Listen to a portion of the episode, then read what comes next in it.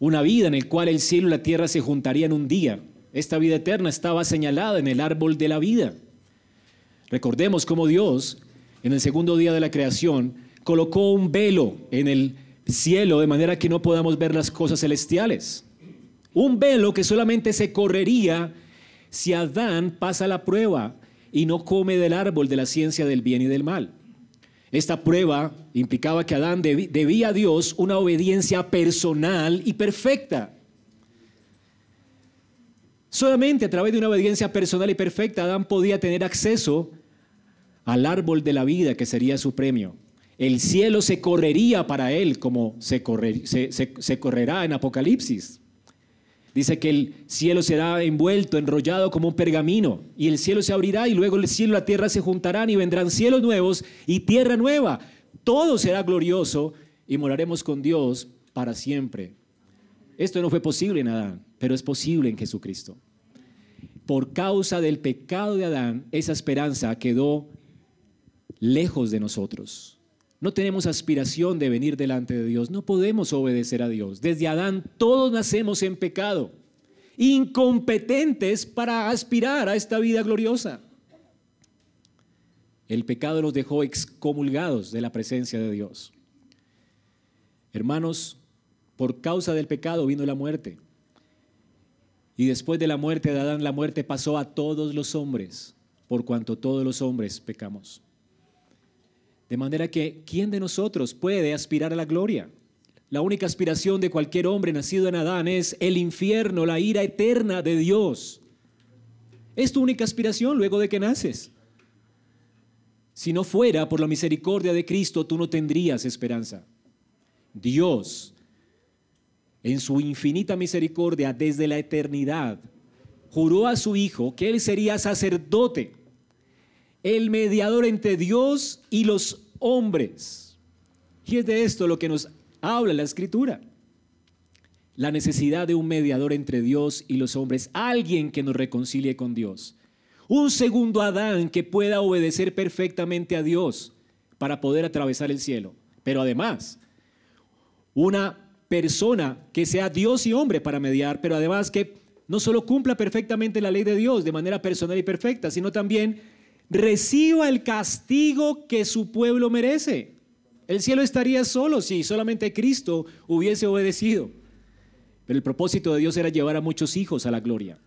Y para hacerlo, no solamente Jesucristo debía obedecer por nosotros, Él también debía llevar el castigo de nuestra maldad por nosotros. Y fue lo que hizo Jesucristo en la cruz del Calvario. Él llevó una vida de obediencia perfecta y fue a la cruz para llevar sobre sí el castigo que nosotros merecíamos. Y luego Jesucristo se levantó de la muerte y fue coronado rey y sacerdote, un sacerdote superior al levita, porque ahora ministra no en un tabernáculo hecho por manos humanas, sino que ministra en el tabernáculo celestial, del cual el tabernáculo terrenal era una sombra. Lo vimos cuando estudiamos el libro del Éxodo. ¿Recuerdan cuando Moisés fue al Sinaí y estuvo en la cima de la montaña? Dios le mostró el tabernáculo celestial y luego le ordenó hacer un tabernáculo en la tierra que era sombra y figura de las cosas celestiales. Toda esa información es necesaria para que entienda lo que vamos a ver hoy. Hermano, Jesucristo no es como los sacerdotes levitas que eran temporales. Dios levantó el sacerdocio levítico de manera temporal para mostrarle a los judíos el camino que le abriría en Jesucristo. Un camino al cielo, no un camino al lugar santísimo de la tierra, sino un camino al lugar santísimo en el cielo, en la presencia misma de Dios. Y fue lo que Jesucristo hizo. Después de su perfecta obediencia, después de cumplir con toda la ley de Dios, después de llevar sobre sí el castigo de nuestra maldad, se levantó victorioso de la muerte y ascendió al cielo para estar en la presencia de Dios, en el lugar santísimo real. Y es lo que tenemos y disfrutamos hoy. Y por eso tenemos una mejor esperanza. Y es de lo que el autor de Hebreo nos está hablando en estos versículos que vamos a leer esta mañana. Dice la palabra de Dios. Ahora bien, versículo 11, 7, 11.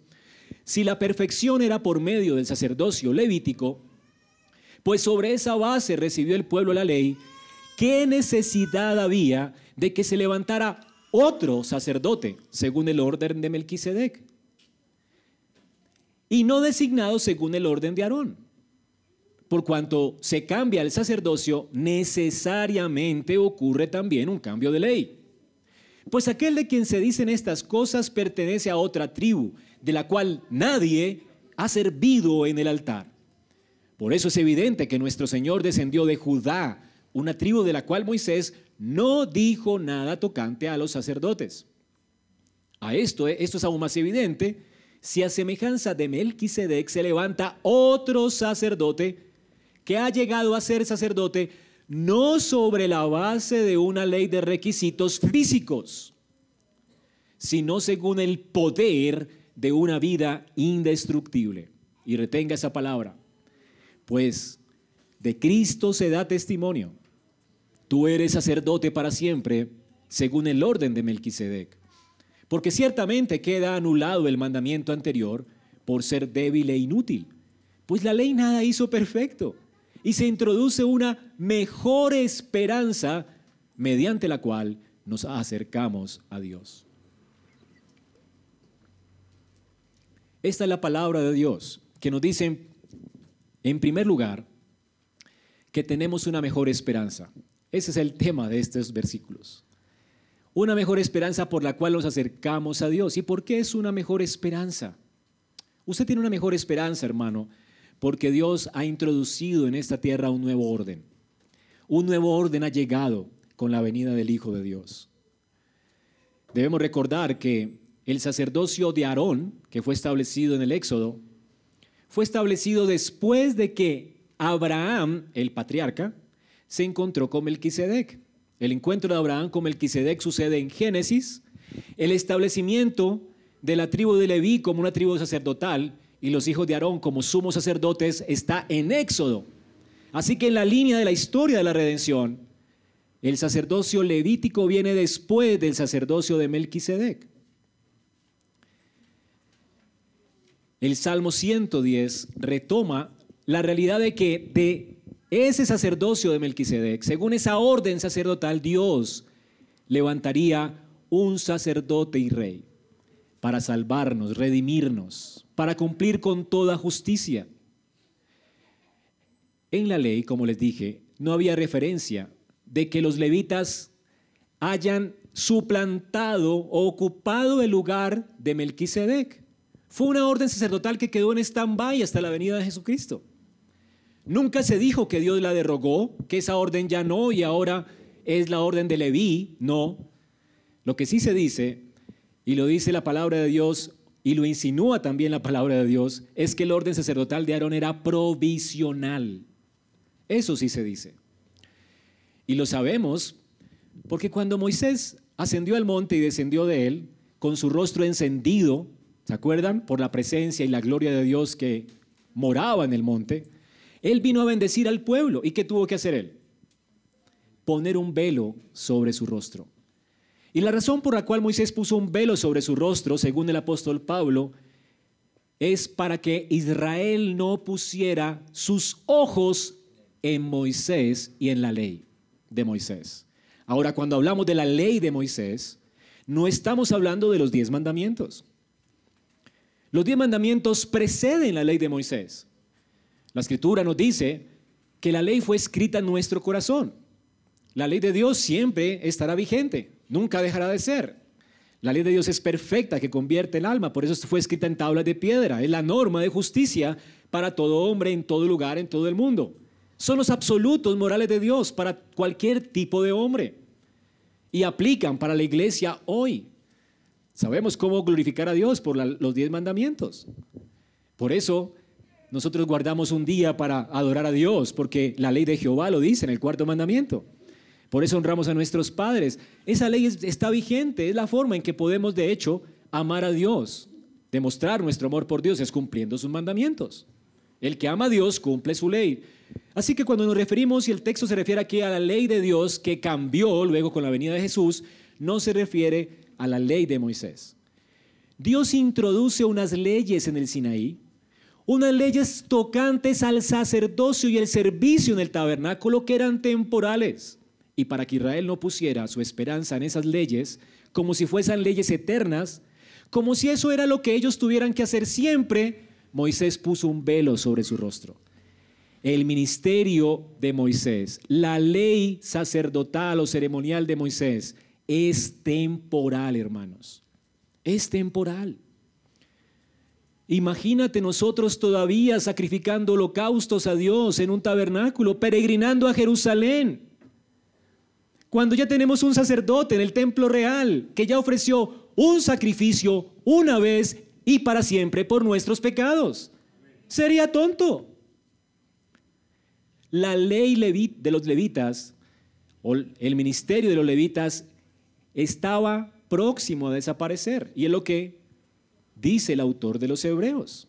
Si la perfección era por medio del sacerdocio levítico, entonces, ¿qué necesidad habría que se levantara un sacerdote según otro orden?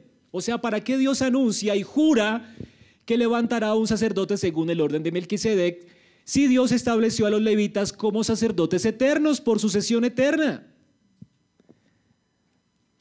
No habría necesidad, ¿verdad?, de levantar otro, porque dos órdenes sacerdotales.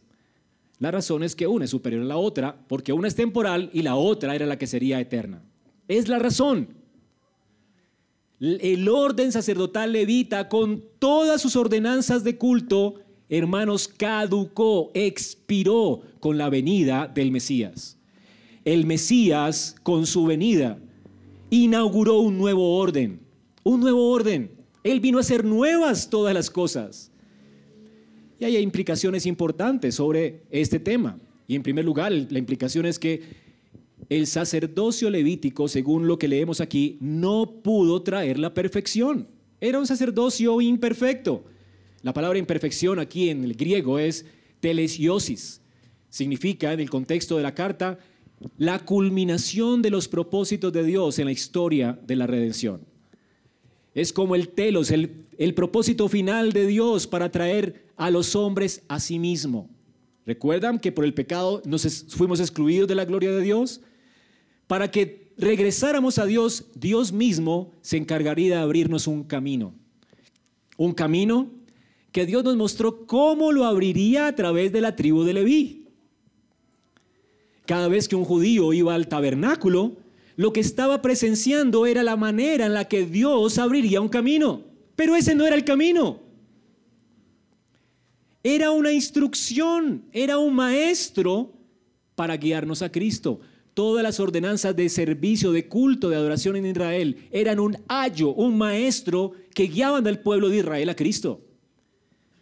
Tú pecabas en Israel y por tu pecado tenías que venir al tabernáculo ofrecer sacrificios porque estabas en enemistad con Dios. ¿Cómo volverme en amistad con Dios? ¿Cómo tener intimidad con Dios? ¿Cómo tener esperanza de ascender al cielo?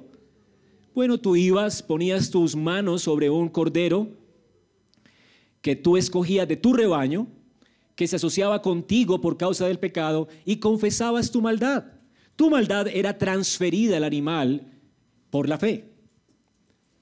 Y luego tú matabas al animal y se entendía que tú estabas muriendo con el animal. El animal te representaba a ti.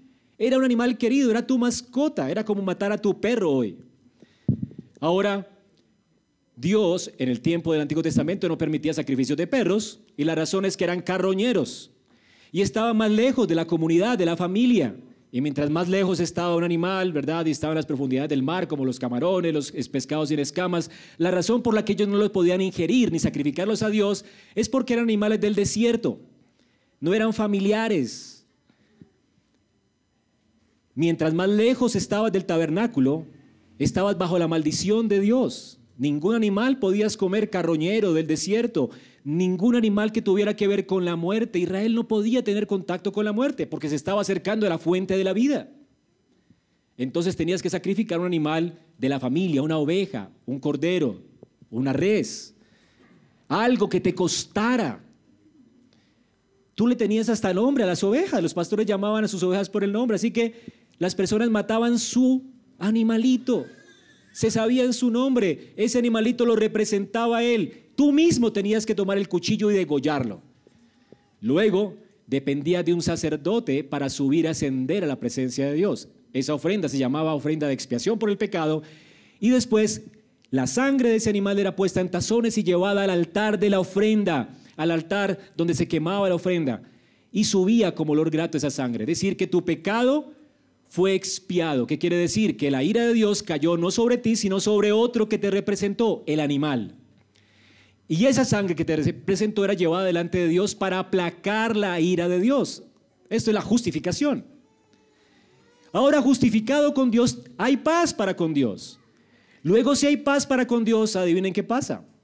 El adorador, ya perdonado y justificado, podía ascender al tabernáculo celestial. ¿Y cómo lo hacía? A través de las partes del animal, de la carne del animal. Él, representado en animal, llevaban esas, esas eh, partes, él descuartizaba el animal, luego era llevado hasta el altar y en ese altar se consumía por completo esa ofrenda y subía como olor grato a Jehová en una columna de humo. Esa figura representaba la vida nueva de la persona que ahora podía ascender y atravesar el cielo para estar con Dios en gloria. ¡Wow! ¡Qué ilustración! Los judíos, por la fe entendían esto. Ahora, ¿entendían que efectivamente ellos eran llevados al cielo? No. Un animal era llevado por la fe al cielo, pero figurativamente. ¿Tú entiendes que cuando te comes el pan y el vino, crees que tú te masticas a Jesús? Bueno, nadie se le ocurriría semejante barbaridad, ¿verdad? A menos que seas católico romano y creas en herejías. Pero hermanos, esto nosotros no nos imaginamos nunca eso. Está representando para nosotros el camino que ya Dios abrió por un sacrificio perfecto. Un judío por la fe esperaba pues el camino que Dios abriría. Ellos sabían que ese no era el camino. El tabernáculo no era el cielo, el lugar santísimo no era el trono de Dios, era una representación del trono de Dios en la tierra. Luego todo lo que se hacía allí era una ley temporal, temporal. Una vez venga lo real, eso temporal tiene que expirar. Y Dios juró que su Hijo vendría y que el sacerdocio levítico expiraría para siempre. Porque Dios se reservó un sacerdote rey que sería sacerdote para siempre según el orden de Melquisedec, versículo 17. Dios pues de Cristo Dios da testimonio. Tú eres sacerdote para siempre, según el orden de Melquisedec. Ahora este rey sacerdote ha inaugurado un nuevo orden. Y noten lo que dice el texto.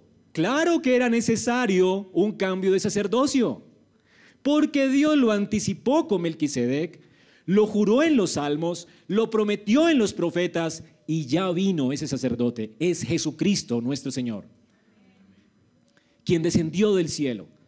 Vivió una vida de obediencia perfecta como perfecto Dios y perfecto hombre. Y fue a la cruz del Calvario para llevar sobre sí el castigo de nuestra maldad. Resucitó de la muerte y ascendió a los cielos. Todo lo que estaba representado en los sacrificios del antiguo pacto, Jesucristo lo hizo real. Ahora hay uno como nosotros, un humano como nosotros en el cielo. ¿Has considerado eso? Y si Él es la cabeza del cuerpo y tú eres miembro de su cuerpo, tú estarás con Él en el cielo, hermano. Un día estaremos en Sión, en esa ciudad cuyo constructor y arquitecto es Dios. Y hoy por la fe ya no nos congregamos en Jerusalén. Nos congregamos en esa ciudad espiritualmente. Aquí hay ángeles. Aquí están los primogénitos hechos ya perfectos, adorando a Jehová con nosotros en este día de reposo. Es lo que dice el autor de Hebreos en Hebreos 11.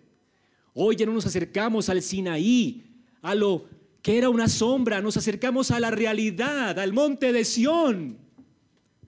Jesucristo está allá como sacerdote eterno. No necesitamos un sacerdote terrenal, ya tenemos unos en el cielo, real, glorioso, que nos ha librado de nuestros pecados y nos ha dado esperanza de vida eterna. Jesucristo, hermanos, logró lo que el sacerdocio levítico no pudo lograr, la perfección. Es decir, Jesucristo llevó a cabo todos los propósitos de Dios para la salvación de su pueblo. Él literalmente nos redimió. Jesucristo murió literalmente, derramó su sangre por nosotros, llevó sobre sí el castigo de nuestra paz. Por sus llagas hemos sido sanados. Y por el Espíritu Él nos ha dado entrada y acceso al cielo. Hoy tenemos un pedazo de cielo en la tierra por causa de nuestra unión con Él, que es posible por el Espíritu que ha sido derramado en nuestros corazones. No tienes que ir a buscar a Dios en un lugar, tú eres templo del Dios vivo. Somos piedras vivas de su tabernáculo, tabernáculo del que habla Ezequiel, un cubo perfecto, un cubo lleno de la gloria de Dios. Eso eres tú, hermano. Somos el Israel de Dios. Por la fe hemos sido unidos a esta nueva, en este nuevo orden, a esta nueva realidad. Somos ciudadanos del cielo, somos hijos de Sión, somos familia de Dios, hemos sido reconciliados con Dios de manera perfecta y completa. Tenemos paz para con Dios. Otra implicación de este texto es que todas las leyes bajo el sacerdocio arónico expiraron. Todas las leyes expiraron. No necesitamos someternos a las reglas del antiguo pacto. Todas expiraron. Todo el sistema ceremonial judío expiró. No necesitamos celebrar Pascuas, no necesitamos celebrar la fiesta de los tabernáculos, no necesitamos celebrar ninguna cosa de las fiestas del Señor del Antiguo Testamento. Todo era sombra y figura de las cosas que habrían de venir. Pablo dice, nadie, hermanos, les juzguen fiestas en días de reposo o en lunas nuevas. Eran los rudimentos del antiguo pacto. Tú tienes la realidad, hermano. Todo lo que apuntaba a eso, tú ya lo tienes en Cristo. Él es a quien apuntaba la fiesta de los tabernáculos. Él es el tabernáculo de Dios por los hombres, eh, en medio de, nosotros. El verbo se hizo carne, dice Juan 1, y tabernaculizó entre nosotros. Él es el tabernáculo de Dios. Y todo el que está unido a Él está, es el tabernáculo, el templo del Dios vivo. Tú no necesitas ahora ofrecer sacrificios en un lugar especial, ostentoso, ni siquiera con sacerdotes y mediadores. Hay religiones que intimidan por sus vestimentas. Sacerdotales con colores, coloridos, gorros y cosas por el estilo. Ostentación en templos ostentosos con figuras angélicas para impresionar nuestros ojos. Tú no necesitas eso porque el cielo ya es tuyo. Hoy estamos entrando al mismo cielo, hermanos. Y tenemos comunión con nuestro sumo sacerdote porque no necesitas otro, el que tú necesitas es a Cristo y solo a Cristo. De manera, hermanos, que la ley expiró. No necesitábamos regresar atrás. Y es curioso que estos hermanos, el, el templo estaba en pie todavía, pero hoy todavía existe la misma tentación. Es curioso que salen, no sé, en videos, en YouTube, populan personas con barba, ¿verdad? Diciendo, ay, soy el rabino vuelve a las sendas antiguas, eh, ven y celebra las fiestas, ah, eres cristiano, pero te falta celebrar las fiestas del Señor, si no, no eres verdadero creyente, y etcétera. Pablo escribió una carta a los Gálatas, diciendo que si regresamos allá es regresar a la carne. Y esas personas que promueven ese estilo de prácticas judías, que ya caducaron con Cristo. Son los que mutilan el cuerpo, es decir, promueven la circuncisión. Y Pablo dice, son los perros que se infiltran en la iglesia para estorbar nuestra libertad en Cristo. Tú no necesitas venir de una descendencia especial para estar delante de Dios, ni un apellido para saber si tú eres descendiente o no de Israel. Dios anticipó que los gentiles seríamos el Israel de Dios por causa de Cristo. El judío perfecto en quien hemos sido unidos por la fe. Y si somos de Él, somos de la familia de Dios, el Israel de Dios. En este nuevo orden, Cristo nos ha traído la paz, la bendición de paz, la shalom. En este nuevo orden es, una, un nuevo orden de paz no hay angustia para nosotros. Imagínate en el Antiguo Testamento, un creyente tenía esperanza, sí, pero esperanza en el sistema. El sistema era el que le daba esperanza. Entonces tú pecabas y sabías que tenías un problema con Dios, que no hay paz para el impío. Entonces tú arrepentido ibas al tabernáculo. Tenías que seguir la ley exactamente como tenías que hacerlo. No podía ser justificado si no sacrificabas el cordero, el sacerdote mediaba por ti, metía la sangre allá, luego eh, entonces colocaba las partes del animal, luego la ofrenda subía y tú decías, ahora que el sacerdote dice, hermano, ven paz, tus pecados han sido perdonados y ahora Dios, la paz de Dios está contigo. Y si pecabas mañana tendrías que regresar otra vez y otra vez. Y no tiene fin, esto no tiene fin. Porque ese sacerdocio nunca pudo justificar a nadie. Nunca. ¿No es lo que escribió Isaías en los primeros capítulos de su, profecía? ¿Se agrada a Dios de los sacrificios? Nunca agradaron a Dios esos sacrificios. Lo que hacían los sacerdotes arónicos nunca expiaron el pecado. Lo señalaban la expiación, pero no lograron la expiación. Prometieron la expiación, pero no lograron la expiación. La expiación era necesaria por la sangre del Hijo de Dios. Cuando Juan vio a Cristo, dijo, Él es el Cordero de Dios, no que limpia, sino que quita el pecado del mundo. Él lo quita. No lo cubre para que regreses de nuevo si pecas de nuevo. En Cristo tenemos paz para con Dios. Él ha perdonado nuestros pecados pasados, presentes y futuros. Todos ellos fueron imputados a Cristo y cuando Él fue a la cruz, todo el acta de decretos que era contra nosotros, todo lo que tú has cometido antes, el pecado que cometiste hoy, los que cometerás mañana, todos le fueron acreditados a su cuenta. Él llevó el peso de tu maldad para que tú hoy tengas paz para con Dios y seas llamado santo, perfecto. ¿No es un nuevo orden esto? Ahora, ¿cuál es la ley? ¿Qué tipo, ¿A qué tipo de norma nos sometemos ahora para acercarnos a Dios? Es por la fe solamente en Jesucristo. Es descansando solamente en Él que tenemos paz para con Dios. Dice Hebreos 7:12, cuando se cambia el sacerdocio necesariamente ocurre también un cambio de ley. Cambió la ley, hermanos. Si tú pecas hoy, ¿qué tienes que hacer entonces? No tienes que hacer una parafernalia. Dios está contigo siempre. ¿Sabes qué pasa cuando pecas? En primer lugar, ocurre algo muy terrible y es que el Espíritu de Dios es, tú eres templo del Espíritu Santo. El espíritu que está en ti se entristece profundamente porque has profanado su casa. Eso es lo primero. Lo segundo que pasa es aflicción en nuestro corazón. ¿Por qué hice esto? Señor, te ofendí a ti. Entristecí tu Santo Espíritu. Y eso nos lleva a la contrición. No hacer sacrificios porque ya Jesucristo hizo uno y para siempre. No necesitas ir a Monserrate de rodillas o flagelarte la espalda. Fue lo que entendió Lutero con la reforma. Tú tienes que confiar en la justicia de otro, no en la tuya. No tienes que prometer portarte bien después.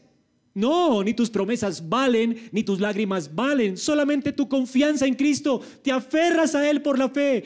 Y dice, Señor, gracias porque tengo paz para con Dios en Cristo. Tu Hijo cargó y llevó mi culpa y mi maldad.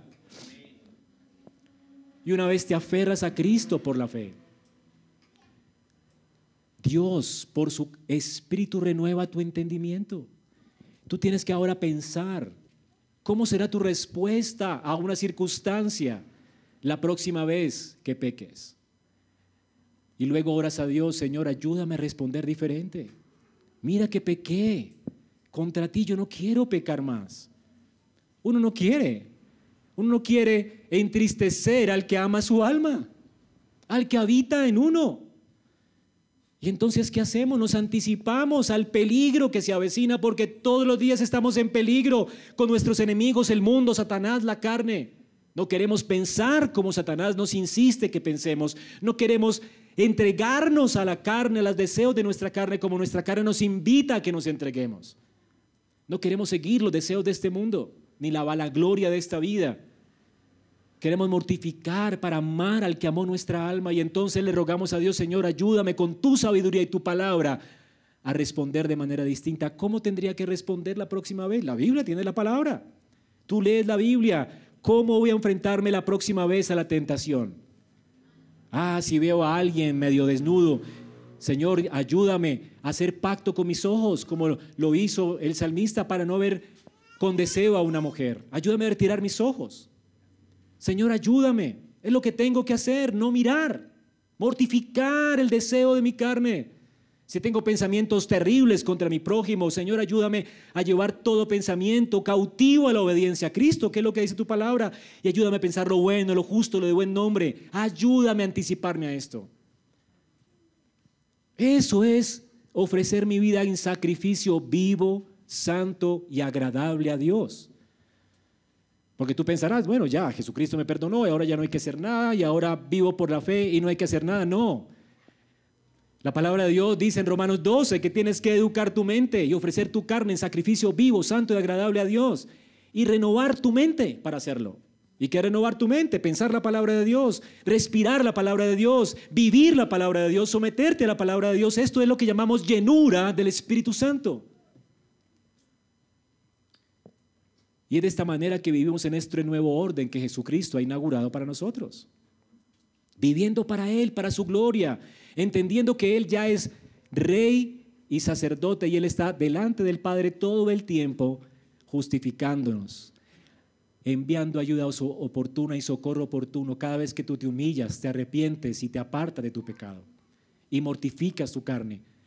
Te vas a dar cuenta cuando hagas este ejercicio que el Señor te va a enviar todo el tiempo ayuda oportuna para que puedas resistir la tentación, para que respondas diferente en cualquier circunstancia. Y que si peco, pues vuelves a hacer el ejercicio. Y si pecas otra vez hasta 70 veces 7, vuelves a hacer el ejercicio. Y de hecho te vas a dar cuenta cuando llegues a más viejito que aunque seas piadoso, te vas a dar cuenta que eres peor de lo que eras antes. Porque mientras más conoces la santidad de Dios, más te darás cuenta de tu pecaminosidad. Alguien hacía una línea, es una línea imaginaria. Este eres tú y tu pecado. Mientras, y aquí está Dios, ¿verdad? Dios está arriba y aquí está tu pecado. Mientras más cerca esté, más lejos estés de Dios, más menos pecador te, te concibes. Mientras más cerca estés de Dios, más pecador te concibes. Más cerca de Dios, más pecador te concibes. ¿Me entender? ¿Dónde ves tú las manchas de una ropa blanca? Cuando ves una, algo más blanco que lo blanco que tienes, ¿verdad? Me dice, uy, yo nunca he visto este blanco. No, no, no, está sucia, la verdad.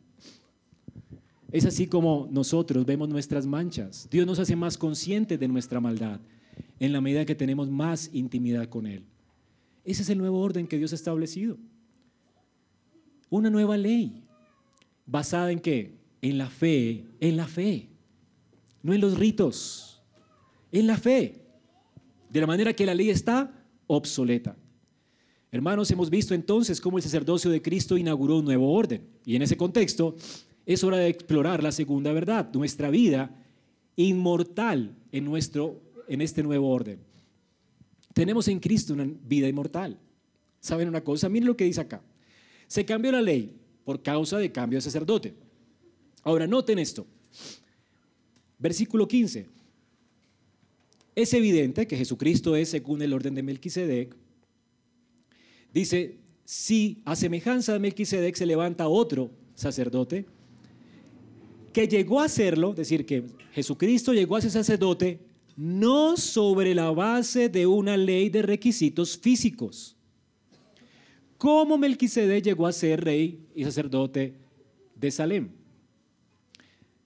¿Se acuerdan que no había una genealogía ser sobre él? Decir, que él no pertenecía a ninguna familia. No habían requisitos familiares para ser sacerdote en el tiempo de Melquisedec. Y eso significa la nueva orden sacerdotal que Cristo vino a inaugurar según esa orden sacerdotal de Melquisedec. Los levitas solo podían ser sacerdotes, de acuerdo a la ley, si venían de la familia de Aarón. quería ser un sumo sacerdote, no podías, a menos que no fueras un hombre que nació de la familia de Aarón. Ese era el requisito de la ley.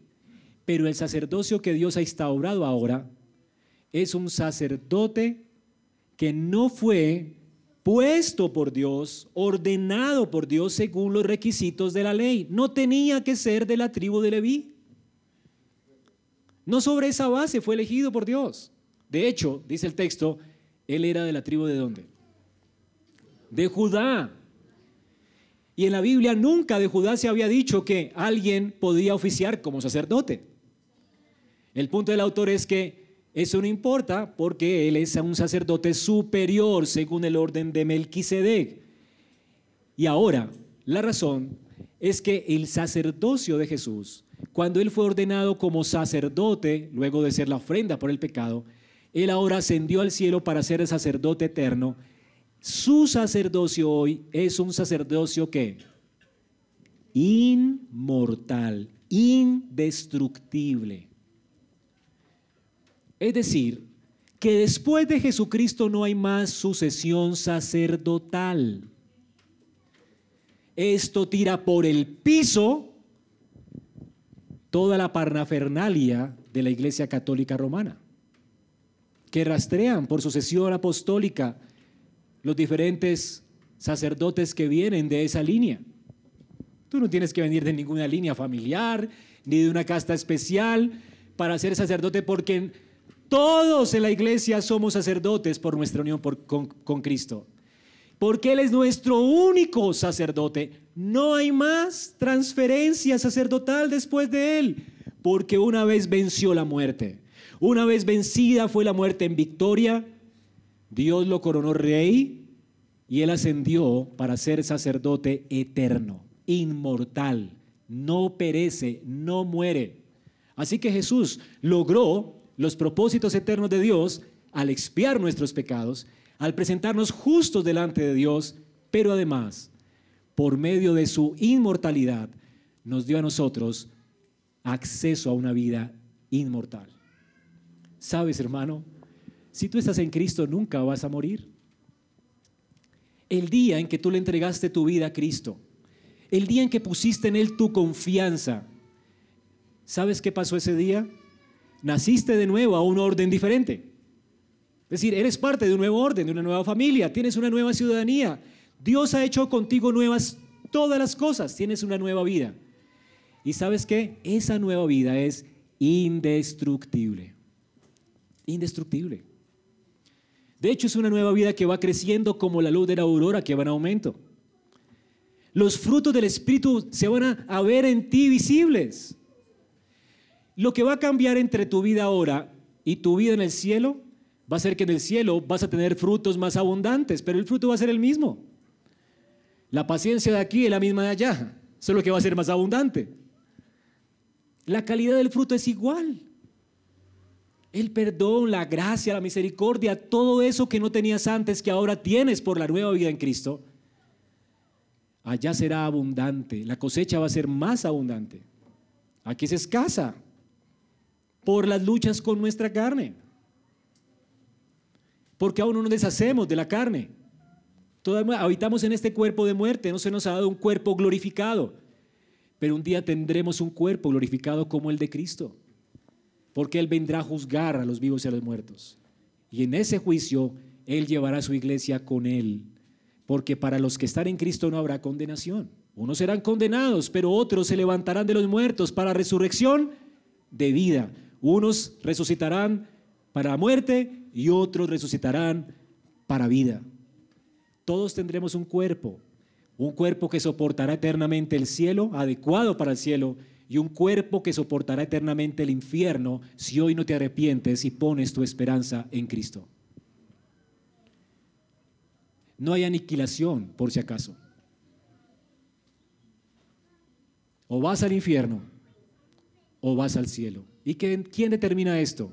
El sacerdocio inmortal de Cristo, el único que puede darte inmortalidad, vida eterna en la presencia de Dios, fue aquel que murió por los pecados de los hombres y abrió un camino a Dios, atravesó el cielo, atravesó el velo que nos separa hoy de Dios y entró como nuestro precursor, como un hombre, para mediar por nosotros delante de la presencia del Padre en gloria. Él ya está allá. Y Él fue el primero. Y si Él como el primero, como el precursor, la cabeza está allá, no nos va a dejar acá. Por eso la esperanza nuestra es mayor. Porque ya es nuestra, fue inaugurada. Jesucristo no solamente inauguró un nuevo orden, Jesucristo nos dio en ese nuevo orden vida eterna, vida inmortal. Todos los que hemos pasado hoy de muerte a vida, no vendremos a condenación jamás y nunca moriremos. Tu cuerpo puede descansar por un ratico. Cuando expires, tu cuerpo dejará de respirar, estará allí, se convertirá en polvo, pero lo primero que se abrirán tus ojos y tu alma para ver a Dios será en gloria, pero tu vida no acabará allí. Tú mueres y estarás con Dios en gloria. Y luego estarás allí clamando con las almas de los que ya han sido perfeccionados. Clamarás por tu cuerpo y por la vindicación de la gloria de Dios en esta tierra. Y cuando venga el juicio, Dios te dará un cuerpo nuevo. Tú tienes una esperanza viva. Ahora Israel tenía esta esperanza. Pero esta esperanza para ellos era una sombra. No había sido inaugurado el acceso al cielo. Se llamaban la religión del camino porque seguían un camino, pero ese camino del tabernáculo no los conducía al cielo. A lo sumo podían encontrarse con una caja de madera llena de oro por encima, donde para el tiempo de Jesús ni siquiera habitaba la gloria de Dios. Era todo lo que encontrabas allí en ese lugar santísimo una caja. Pero nuestro sumo sacerdote nos acercó a Dios, hermanos. En los cielos. Él atravesó los cielos, traspasó los cielos, después de que resucitó de la muerte y triunfó sobre ella. Nos dio vida inmortal con Dios. ¿No es una mayor esperanza que la de Israel? Por eso dice aquí que tenemos una mejor esperanza, no que ellos no tuvieran esperanza. Lo leímos ahora en Hechos de los Apóstoles. Pablo dice, yo tengo la misma esperanza que los de mi pueblo Israel. Claro que espero la resurrección. De hecho, me están juzgando porque espero la resurrección. Es increíble. El punto es que ellos la esperan en el camino antiguo del ministerio levita. Yo la espero en el único que es el camino, la verdad y la vida. Jesucristo dice, yo soy ese camino. El camino que representaba el acceso al cielo en la tierra, ese es Jesucristo. Él es la verdad, Él es la vida y nadie viene al Padre sino por Él. Ahora la pregunta del millón es, listo, Él inauguró un nuevo orden, Él nos abrió un acceso al Padre, y esa es nuestra esperanza, que un día estaremos en gloria con Él y hoy ya podemos disfrutar de Él por causa de nuestra unión con Cristo en el Espíritu.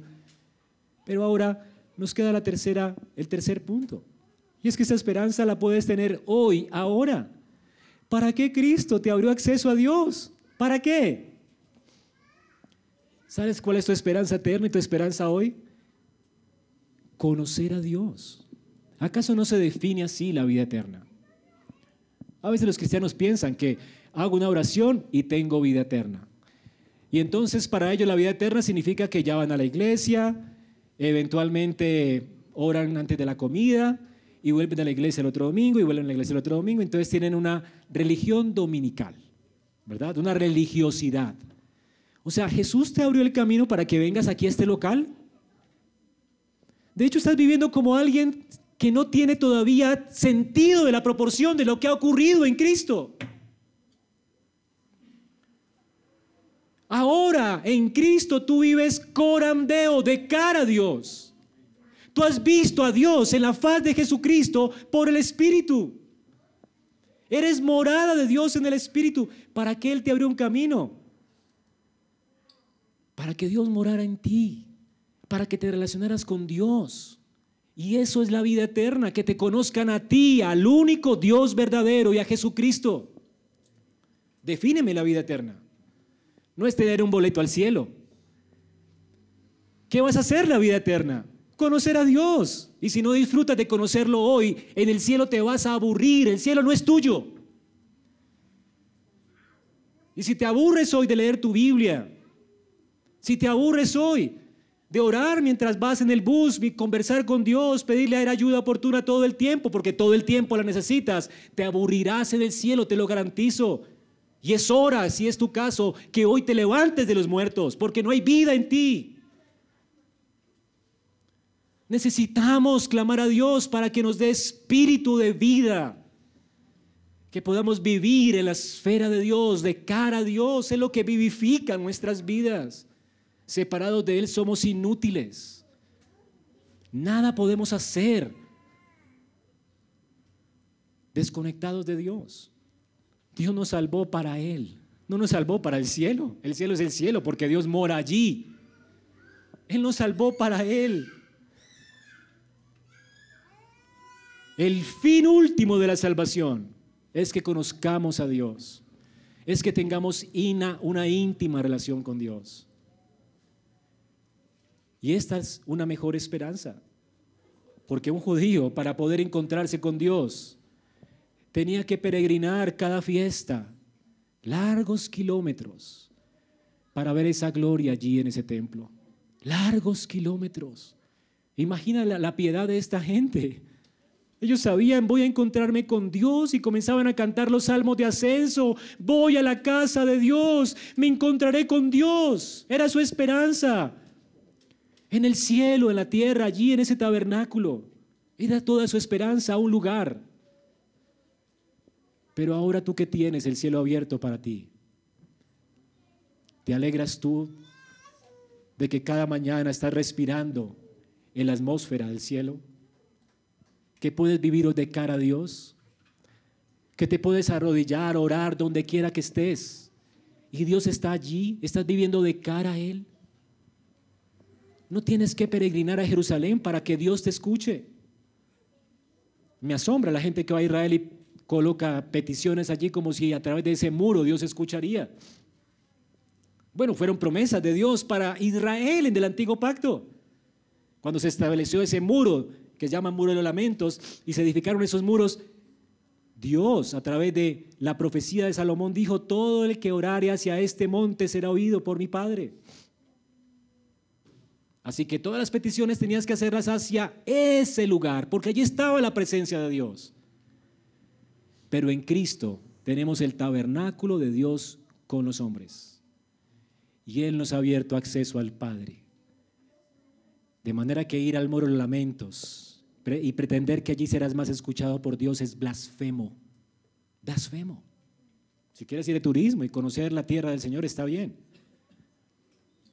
Pero ahora mismo si tú derramas tu corazón delante de Dios, el Señor escuchará para tener de ti misericordia y darte ayuda oportuna. Y lo hará ya, ahora, aquí, en este lugar. Mientras vas en la calle, mientras enfrentas circunstancias difíciles en tu casa, en tu trabajo, en tu escuela, allí está Él, presente. Tú eres morada de Dios en el Espíritu. Y no tienes que ir a un profeta para que te diga cuál es la voluntad de Dios. Simplemente ve a tu celular, hable tu aplicación de la Biblia, escúchala, léela. Allí la tienes. Dios ha hablado de muchas formas por los profetas y hoy nos ha hablado en el Hijo. Y aquí está todo lo que Dios quiso hablarte. Solo léelo. Y el Espíritu te va a dar luz y vas a tener comunión con Dios. Esto es increíble. Ahora estamos viviendo en la esfera de lo perfecto, hermanos. Ahora todo es perfecto. ¿No te deleitarás en Dios esta nueva semana a la luz de esta nueva realidad? Espero que sea tu caso. En conclusión, hermanos, hoy hemos explorado las maravillosas verdades del sacerdocio de Cristo. ¿Cómo en Él tenemos la mejor esperanza? una mejor esperanza que ha traído un nuevo orden, una vida inmortal y una plena comunión con Dios. Esto es asombroso, hermanos. Una esperanza mayor que la de Israel.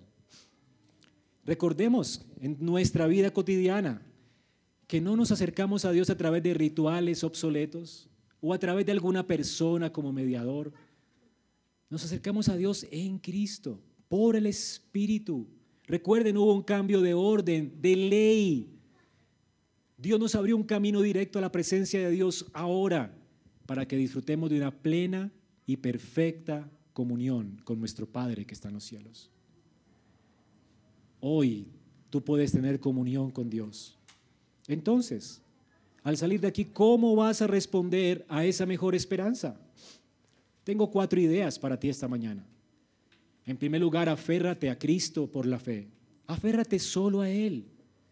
Recuerden a lo largo de esta serie de Hebreos de qué hemos hablado, de cómo Jesús es mejor. No solo es mejor, sino el único mediador entre Dios y los hombres. ¿Te aferrarás a Él? Amigo, no hay salvación sin Cristo. No importa si fabricas una religión que te parece piadosa. No te estoy diciendo que no hay otra religión aparte de Cristo porque lo sentí, lo experimenté, porque se me erizó la piel, sino porque la palabra inspirada de Dios lo dice. No hay otro nombre debajo del cielo dado a los hombres en quien podamos ser salvos. No hay otro. Y lo digo porque a veces la gente dice, no, es que ese ungido de Dios que media por mí me tumbó y me ericé y entonces tiene que ser verdad lo que él dice. No, es mentiroso, lobo, porque no hay otro nombre debajo del cielo que nos pueda conectar con Dios. No hay tal cosa como un chamán mediador que te pueda tumbar, un medium para que tú recibas una energía. Jesucristo te ha abierto el camino al cielo. Dios está con nosotros en este lugar, aunque no sientas una pizca de emoción. Eso no lo cambia.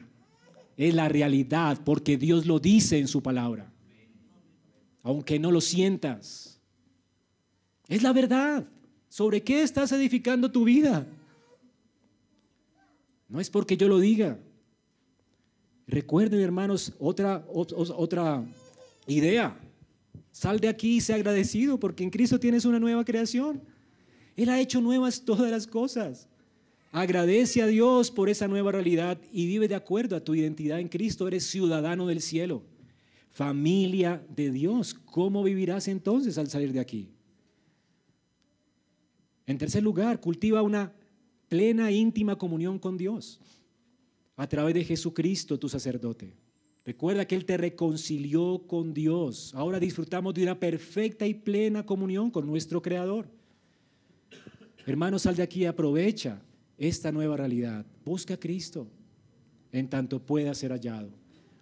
Si tú eres el peor pecador, búscalo ya y Él tendrá misericordia de ti.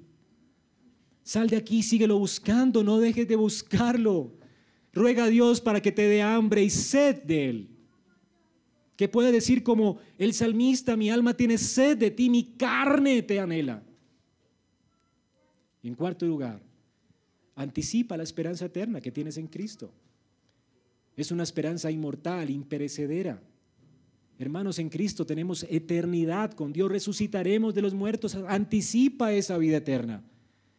¿Tienes una enfermedad, un dolor, algo te aqueja en el presente? ¿Preocupaciones? Echa tu ansiedad sobre el, Señor y pon tu mirada en Cristo, el autor y consumador de la fe. El dolor momentáneo no es nada en comparación con el eterno peso de gloria que te espera en Cristo. Hay un lugar, un lugar que te espera donde no hay sufrimiento, amargura, dolor, llanto, tristeza, porque Dios estará allí, lo llenará todo en todo y seremos saciados con los bienes de su casa. Aférrate a esa esperanza y no salga de aquí sin ella. Vamos a orar.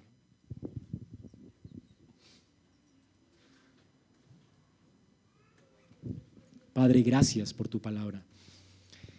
Gracias por tu evangelio. Y recordarnos una vez más en dónde está nuestra esperanza verdadera. Padre, ayúdanos a aferrarnos a Cristo. Ayúdanos a vivir para Él, por Él.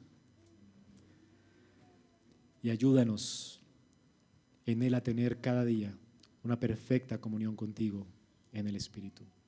Señor, te lo rogamos. que no salgamos de aquí, Señor, sin entender la realidad que vivimos hoy. Una nueva realidad, con una nueva ley, con una mejor esperanza de gloria. Gracias porque todo lo has dado en Cristo, por Él, no por nosotros. Tú no quieres nuestros sacrificios hoy, sino nuestra fe. Tú has introducido esta nueva ley que creamos en Cristo y que pongamos en Él nuestros ojos. Señor, ayúdanos a poner en Él nuestra fe y nuestra esperanza.